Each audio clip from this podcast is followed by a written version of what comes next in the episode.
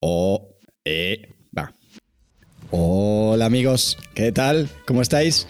Mi nombre es Lucas García y os doy la bienvenida al podcast de Social Mod. Estoy aquí de nuevo con Marielle Sánchez Valencia. ¿Qué pasa, carapasas?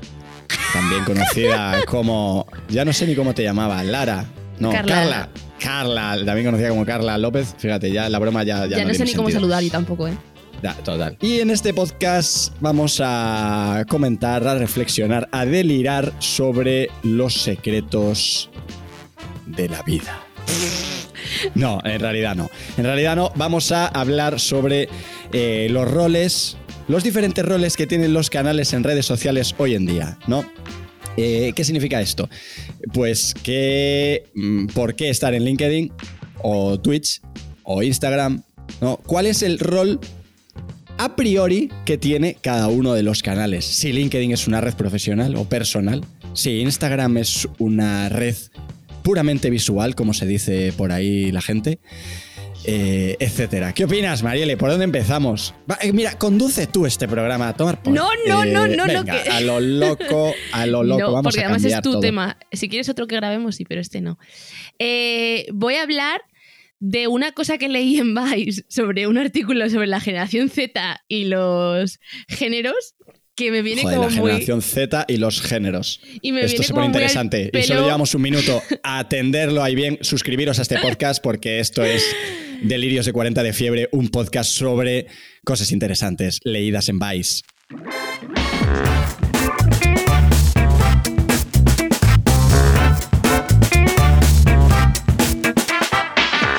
No tiene nada. No tiene nada que ver con lo que vamos a hablar, pero me viene, me- eh, ayuda muy bien a explicarlo, ¿no? Hablaba Fantástico. de que el 60%, o creo que era 60-48%, con dos datos de, El dato da ahí. igual, el dato da igual, es, es irrelevante. Hablaba de que Un lo- montón por ciento, di. un montón por ciento de jóvenes eh, creían que, que, o sea, no creían en las etiquetas, pero entendían su utilidad, ¿no? Pues es un poco igual. No creo en las etiquetas de las redes sociales y los roles de las redes sociales, pero entiendo su utilidad. Vale, fantástico. O sea, ¿sabes, ¿sabes lo que pasa con las etiquetas? El otro día hacía un post en, en- en LinkedIn justamente sobre esto porque eh, estaba leyendo mucho por ahí sobre eh, LinkedIn. Esto, eh, no, esto ponlo en LinkedIn que es una red profesional. Y a mí esto ya me provoca un, un, ¿Urticaria? un problema. Urticaria, sí, bueno, pelos de punta, urticaria, eh, gonorrea, bueno, un- una serie de, de cosas, ¿no? Claro, porque tú piensas, efectivamente puede a priori parecer que las, las redes tienen un, un rol ¿no? predefinido. Vale, puede ser, puede ser. ¿Qué pasa cuando ejecutamos solamente ese rol? Que perdemos capacidad de innovar y de mostrar otras cosas y de obtener otros resultados. Es decir, si tú en LinkedIn solo te muestras de una forma que es la que tiene preestablecida la red, ¿no? La que tiene preestablecida la audiencia, la que tiene, eh, la que, la que el sesgo que, que tenemos sobre esa, sobre esa red, pues al final lo que, lo que pasa es que hacemos todos lo mismo en esa red, que es publicar noticias súper profesionales, con reflexiones súper profesionales, y al final se convierte en lo que decimos siempre, ¿no? Caminos concurridos terminan en terrenos saturados. Entonces, para mí la reflexión era, oye, ¿cómo podemos pasar de esos prejuicios que tenemos con los canales y mostrarnos de otra manera buscando resultados diferentes? Cambiar un poco esas ideas preestablecidas que tenemos con los canales. A mí, por ejemplo, la chorrada más grande que escuchamos últimamente sobre Instagram es que es una red puramente visual. A ver, sí, porque todo lo vemos con los ojos, salvo que seas ciego, vale, genial. Ahora bien, eh, eh, eh, Instagram estamos viendo cada vez más como el formato ya no es lo bonito. Sí, en Instagram ya se ve muchas cosas feas, pero que tienen sentido. Y además, bonito o feo, que ya es subjetivo, ¿no? Pero que, que se ve como la red está cambiando la perspectiva, ¿no? Eh, y a mí eso me parece muy interesante. Me parece muy interesante. Vemos un montón de cuentas donde solo hay tweets, donde solo hay textos. Y a mí eso es lo que me parece lo más bonito, de cambiarle la, la, la, idea, cambiarle el rol a la red. Yo tengo aquí dos ejemplacos. El primero es el vídeo más visto de Instagram en toda su historia, que es un vídeo es el vídeo del baile de Esther Expósito, la actriz de Élite, y todo el mundo le ¿Quién decía, es? esto sube ¿Quién a es Esther TikTok. Es la, ¿Quién es la actriz de? Élite, ¿eh? Sí, ya lo he dicho. Ah, eh, estoy fuera, estoy out. Estoy, lo más. estoy esa- fuerísima, esa- pues, estoy fuerísima. Sí, está, la verdad que. A ver, no te veo yo viendo élite, pero en cualquier caso, le decía todo el mundo: hazte TikTok, hazte TikTok, sube este TikTok. Y es como.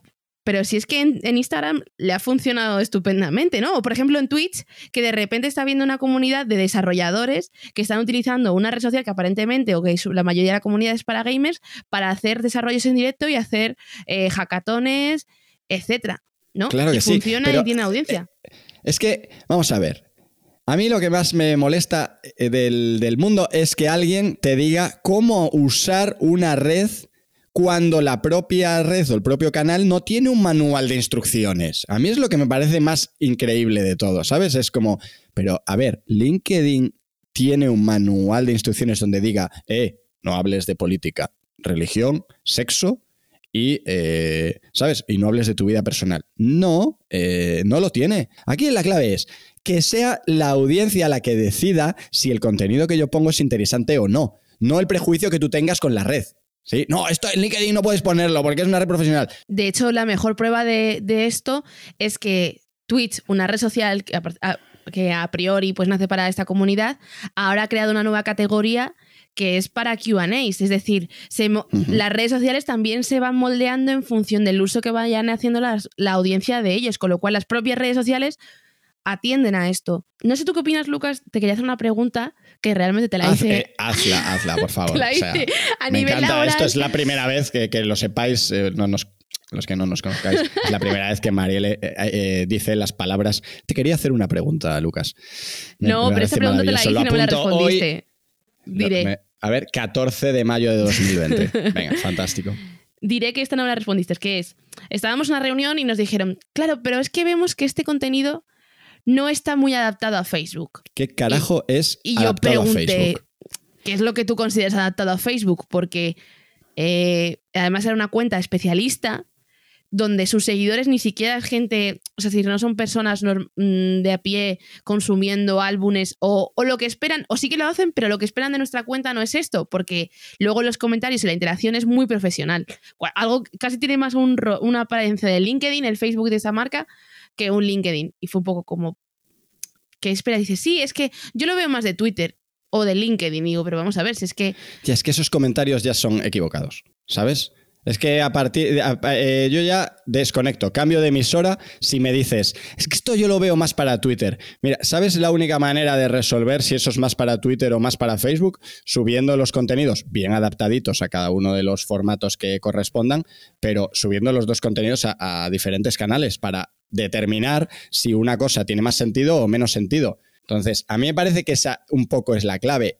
¿Cómo funciona el, ser humano, el, ser humano en redes sociales? Funciona con, prejuicios eh, o creencias limitantes ya establecidas para siempre. Es decir, no, es, que el vídeo, el vídeo largo en YouTube no funciona, ¿no? Por ejemplo. Entonces ya esa creencia ya te hace que no hagas vídeos largos nunca en YouTube. Pero la clave no estará no está en que el vídeo sea largo o corto, que eso es, no deja de ser una característica funcional del vídeo. La clave estará en el contenido que estás subiendo. Si el contenido que estás subiendo es una entrevista con Yuval Noah Harari sobre el fin del mundo, pues te aseguro que esa entrevista de 50 minutos tendrá sentido que sea de 50 minutos y no de 3 si lo que estás subiendo es una reflexión tuya sobre por qué el pan eh, se calienta mejor en un horno de leña que en un horno de, casa, pues seguramente 50 minutos es demasiado. Pero la clave del, tiempo la marca el contenido, no la marcan nuestros prejuicios sobre las características de un canal. Hay que refrescar,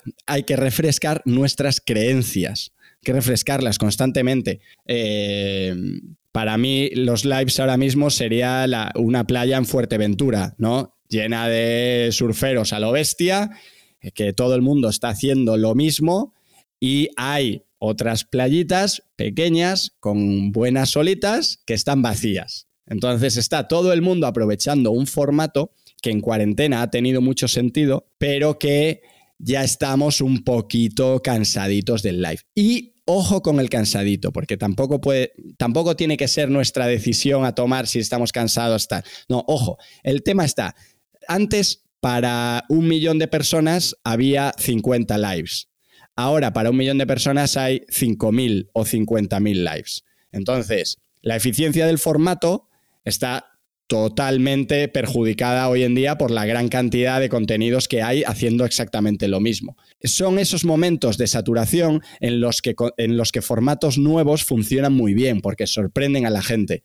Sin embargo, ¿Qué hace el ser humano? Pues continuar en la ola, porque la ola mola y es grande y mira qué bien surfeo y mira los resultados que me da, que eran mucho mejores a los que tenía antes. Pero es justamente justamente cuando la ola está en su mejor punto, cuando hay que cambiar de formato.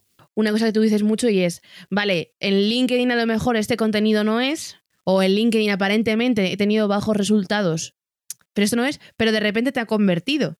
Y esa conversión implica mm, una compra de mil euros. Por ejemplo, otro caso que he visto últimamente, también está viendo muchos Instagram lives de doctores, de, de matronas para embarazadas. ¿no? Pues yo veo que esos lives no tienen muchísima audiencia, a lo mejor hay 20, 25 personas eh, conectadas, pero la calidad de esas charlas y la seguridad que se transmite o la, lo que pueda sentir la persona que está en el otro lado vale muchísimo más que 5.000 mm, personas conectadas, pero troleando, dando like y pasando del tema, ¿no? Total, pero sí, es que esto es la, historia de siempre. Estaba grabando una mierda sobre, sobre cómo crecer en Instagram, ¿no? Que, que es la pregunta que se hace todo el mundo, ¿cómo crecer en Instagram? Y mi reflexión es, pero es que igual la clave no es crecer en Instagram, ¿sabes? O sea, porque tú puedes tener un millón de seguidores y, oye, qué guay un millón de seguidores, pero ¿cuántos de, esos de ese millón de seguidores te está comprando? Porque igual no te compra nadie. ¿Sabes? Yo, yo, eh, yo prefiero tener 100 muy atentitos y que me compren a tener un millón. Que, parece que esto es un cliché, eh, que todo el mundo lo dice. Pero todo el mundo lo dice, pero sigue siendo una de las principales búsquedas eh, alrededor de Instagram. Cómo crecer, cómo ganar seguidores. ¿Por qué? Porque buscamos el, el buscamos el volumen, no la relevancia. Eh, yo lo veo claro en LinkedIn esto, clarísimo. Y a mí me, lo dijo, me lo dijo una, una, persona una vez que le estaba dando un curso y tiene toda la razón. Yo le decía, hombre, los resultados que tienes son bajos. Y me dice, no, los resultados que tengo son bajos, pero a mí eh, la, la audiencia que yo quiero me está diciendo que el contenido le gusta, me lo dice en persona. Entonces, ojo con las con la métrica única, ¿no? La métrica única que sea la interacción o, o las, las, visualizaciones de un contenido, etcétera. Ojo con creerte eso, porque de repente yo tengo un post con pocas visualizaciones, pero me llegan tres mensajes privados de, un, por ejemplo, un director de marketing de una gran empresa que puede ser mi público potencial, y a mí ya me ha valido eso. O sea, me ha valido por 50.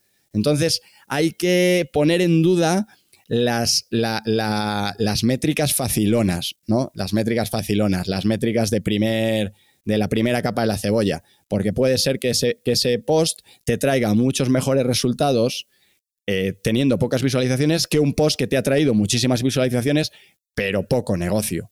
¿sí? De, todos modos, creo que, creo que todas las estrategias al final son un balance de, de, de mucho y poco, ¿eh? De mucho y poco. Sí, pues muy bien. Pues muy contestado. Bueno, pues no sé si quieres hacer alguna reflexión final. No. Se nos está acabando el tiempo de Zoom porque no pagamos, entonces son, son pocos minutos los que nos dejan. No, es broma. Yo además estaba diciendo, eh, sí que pagamos, creo. Sí, total. Somos unos peinados. Digo, pagamos por algo que tenemos en, tenemos en Google gratis, pero pagamos Zoom, ¿eh? es increíble. Pero porque Zoom es mejor, hombre. Los fonditos, que no, se pueden poner en Hangouts. No lo digas muy alto, que vienen los hackers y ¿Alguna reflexión final, Marielle? Eh, es que no tengo. Es que eh, creo que. hoy, hoy no estás de reflexión tú, ¿no? No estoy reflexiva, ¿no? Bueno, pues nada, hasta aquí. Eh, ha sido un placer, como siempre, Marielle, hablar contigo de, estos delirios o en estos delirios.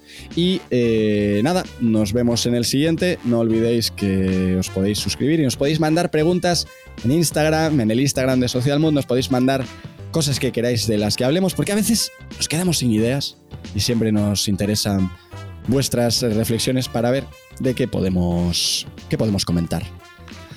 Hasta luego. Chao.